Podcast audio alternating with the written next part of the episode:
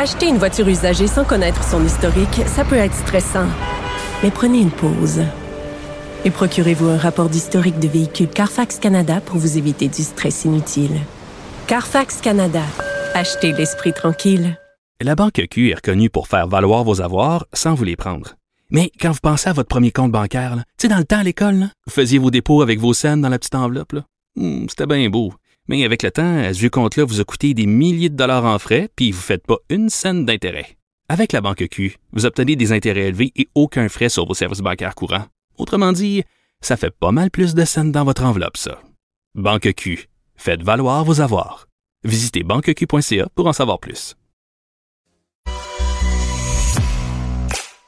Yasmine Abdel-Fadel, une animatrice hors norme, aussi percutante que l'actualité. Grande stratège, elle décortique les messages et analyse les non-dits. Méthodique, elle regarde chaque détail à la loupe. Surprenante, improbable, décapante. Elle ne laisse personne indifférent. Yasmine Abdel-Fadel. La fête de l'amour. Joyeux Saint-Valentin à tous et à toutes. J'espère que vous avez acheté vos fleurs, vos chocolats, vos parfums, que vous avez porté du rouge, que vous allez être de bonne humeur toute la journée et que demain, vous allez acheter tous les chocolats qui est en spécial en pharmacie. Là. Demain, ils retombent tout en spécial. Puis ça, c'est la journée où moi j'y vais. Là. Tu sais, pour moi, là, je vais au Jean Coutu le 15 février. Du chocolat à moitié prix. Puis là, je fais le plein. Ça, c'est de l'amour. Acheter deux pour un. Ça, c'est de l'amour. Puis je l'offre à moi-même de mois à mois avec amour que je le paie. Trêve de plaisanterie sur la Saint-Valentin. Les, sujets qu'on a aujourd'hui sont assez sérieux. Honnêtement, euh, ça fait un peu peur de voir que l'intimidation, malgré les très nombreuses euh, campagnes de sensibilisation que le gouvernement, que les autorités ont fait dans les dernières années, ça part pas. L'intimidation, ça ne cesse pas.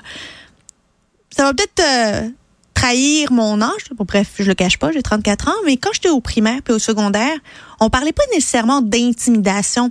On parlait d'un autre phénomène qu'on appelait le taxage. Je sais pas si ça vous rappelle quelque chose, mais moi, dans mon temps, on parlait de taxage, non au taxage. Puis le principe était le même, c'est que tu écœurais, en fait, un intimidateur écœurait un intimidé pour pouvoir lui enlever finalement des... euh, des biens, des souliers. De, il n'y avait pas d'ordinateur dans le temps, là, mais euh, euh, le Walkman, euh, le lecteur CD, des vêtements, une casquette, bref.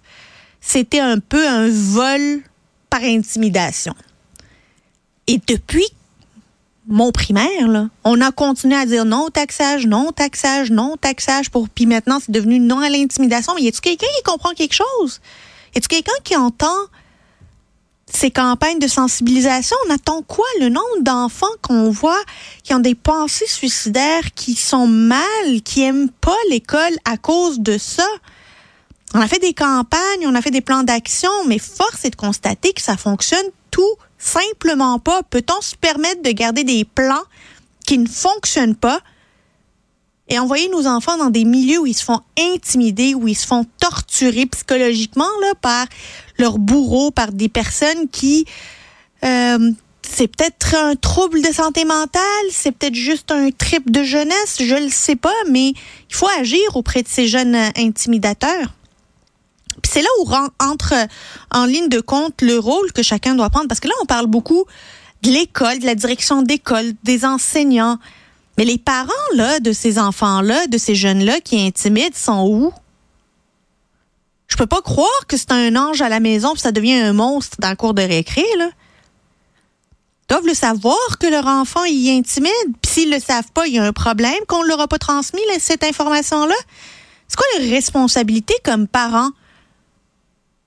Dans l'éducation de leurs enfants? C'est pas à l'État d'éduquer l'enfant, c'est pas à l'État de l'élever puis lui donner des valeurs, c'est aux parents. Ils sont où les parents?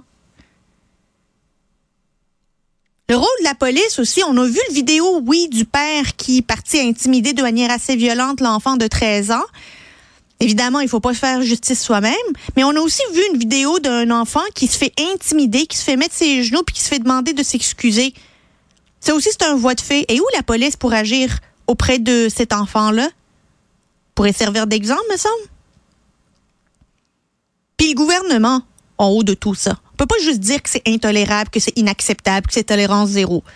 Là, il va falloir nous dire c'est quoi les conséquences pour ceux et celles non seulement qui intimident, mais qui ferment les yeux sur l'intimidation.